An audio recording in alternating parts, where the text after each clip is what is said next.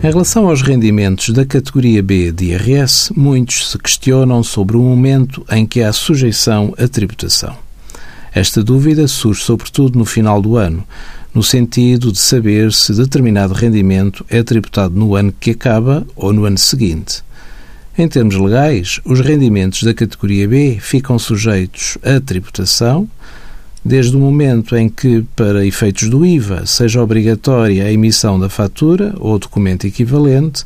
ou, não sendo obrigatória a emissão da fatura, desde o momento do pagamento ou colocação à disposição, sem prejuízo de aplicação das normas contabilísticas, sempre que o rendimento seja determinado com base na contabilidade.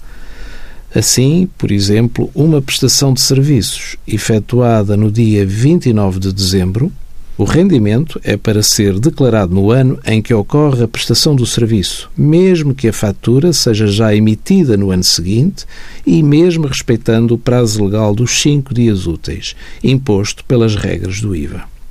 Envie as suas dúvidas para conselhofiscal.tsf.occ.pt.